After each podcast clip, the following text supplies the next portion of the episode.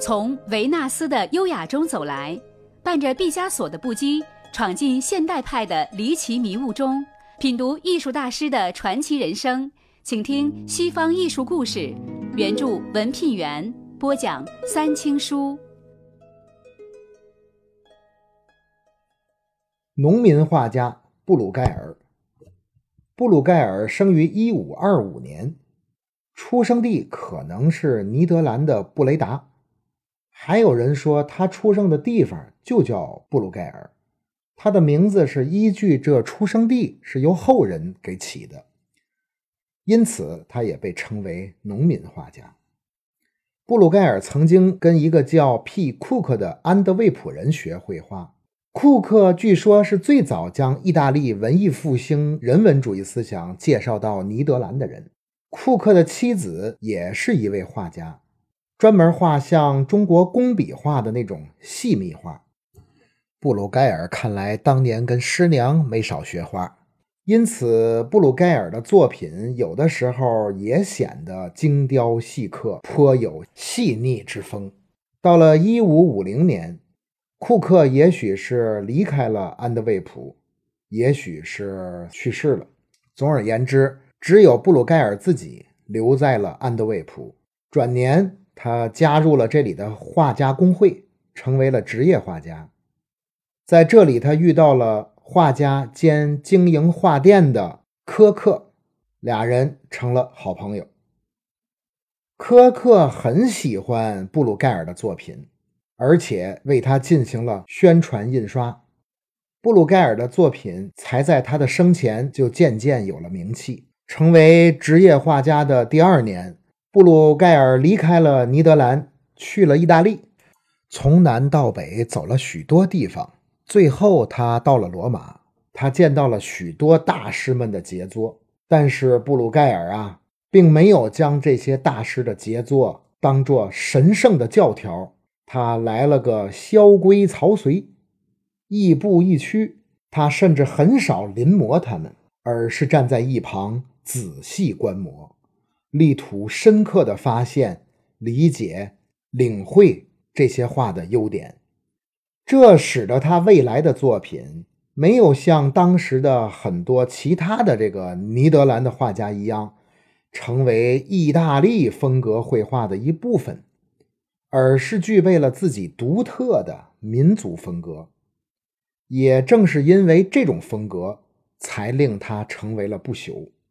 从意大利回到尼德兰的途中，他翻越了白雪皑皑的阿尔卑斯山，这壮丽的风景给他留下了极为深刻的印象，并在他未来的作品里留下了深深的烙印。我们知道，尼德兰。也就是现在的荷兰、比利时一带，依然是现在比较低平的地区之一，其中并没有什么山峦，但是在布鲁盖尔的作品里却能看到巍峨的群峰。这些呀，估计都来自于他在翻越阿尔卑斯山时候的体验。在意大利漫游了这几年之后，布鲁盖尔回到了安德卫普。开始为科尔画版画，用来大规模的制版印刷。一五六三年，布鲁盖尔娶了老师库克的女儿，不久就从安德卫普迁居到了尼德兰最大的城市布鲁塞尔。在布鲁塞尔，他开始专事绘画。他的作品有两大特点：一是他极少画达官贵人，也很少画宗教画。而是将普通市民与农民作为了描述的对象，在他的作品当中，鲜明地表达了对这些普通人的深深的爱与理解。正因为如此，他有了“农民布鲁盖尔”的绰号，甚至有人说他出身就是农民。第二个特点是他用许许多多的作品反映了当时的严酷的政治现实。那就是西班牙对尼德兰人民的压迫，以及尼德兰人民不屈的反抗。他一方面用画笔留下了西班牙统治者的血腥证据，另一方面歌颂了为自由而斗争的人们。布鲁盖尔猝死于一五六九年，终年四十四岁。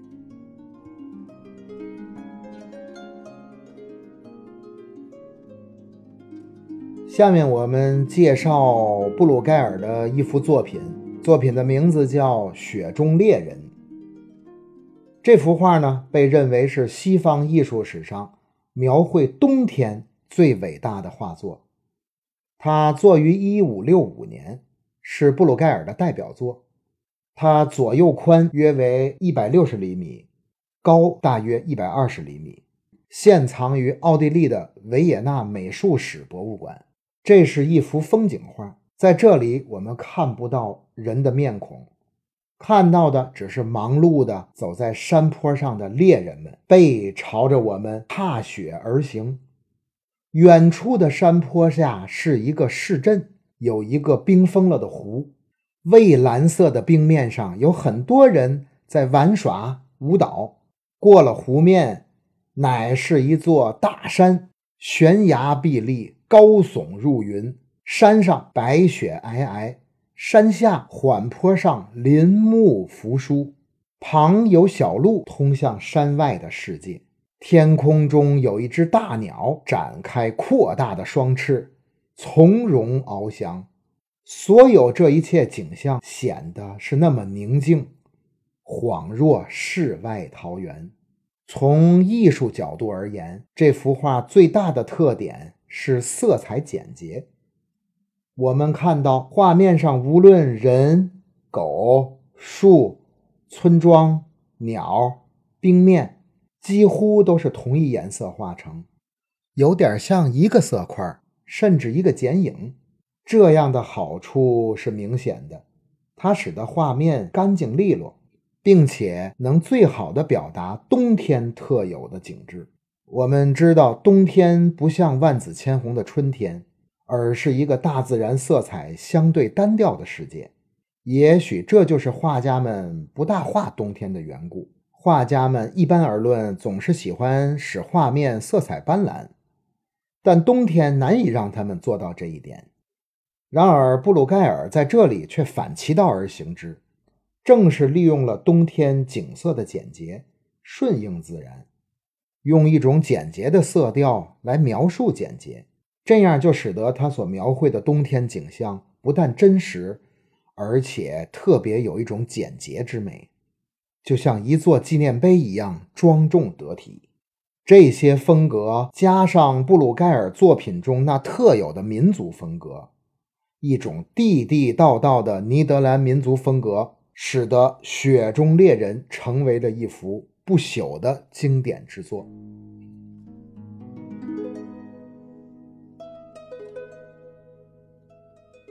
怎样能看到故事中的高清图片呢？